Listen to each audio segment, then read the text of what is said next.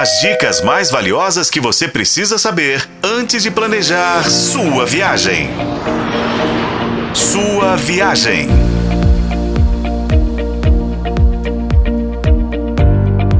Olá, ouvinte! Bem-vindo à sua viagem, o seu canal de turismo na FM O Tempo. Dando sequência à nossa série sobre o Piauí, hoje vamos falar da capital teresina. A cidade ganhou voos diretos de Belo Horizonte às segundas, quartas e sextas-feiras, às 12 horas e 50 minutos especificamente. São três frequências operadas por aeronaves Embraer E2, com capacidade para 136 passageiros. Teresina completou no dia 16 de agosto 171 anos. Pena que a cidade nordestina é uma das capitais menos prestigiadas pelos turistas do Nordeste, viu?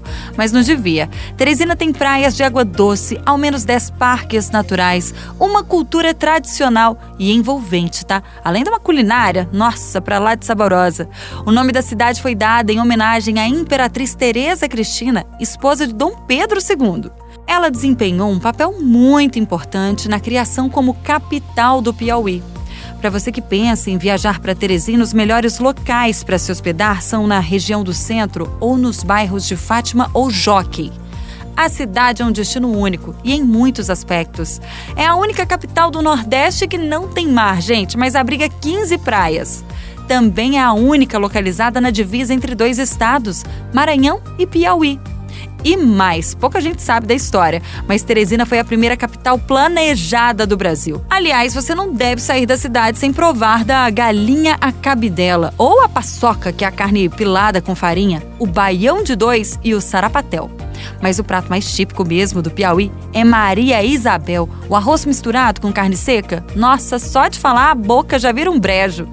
Teresina é ainda mais conhecida como a Terra da Cajuína, aquela bebida feita com derivados do caju.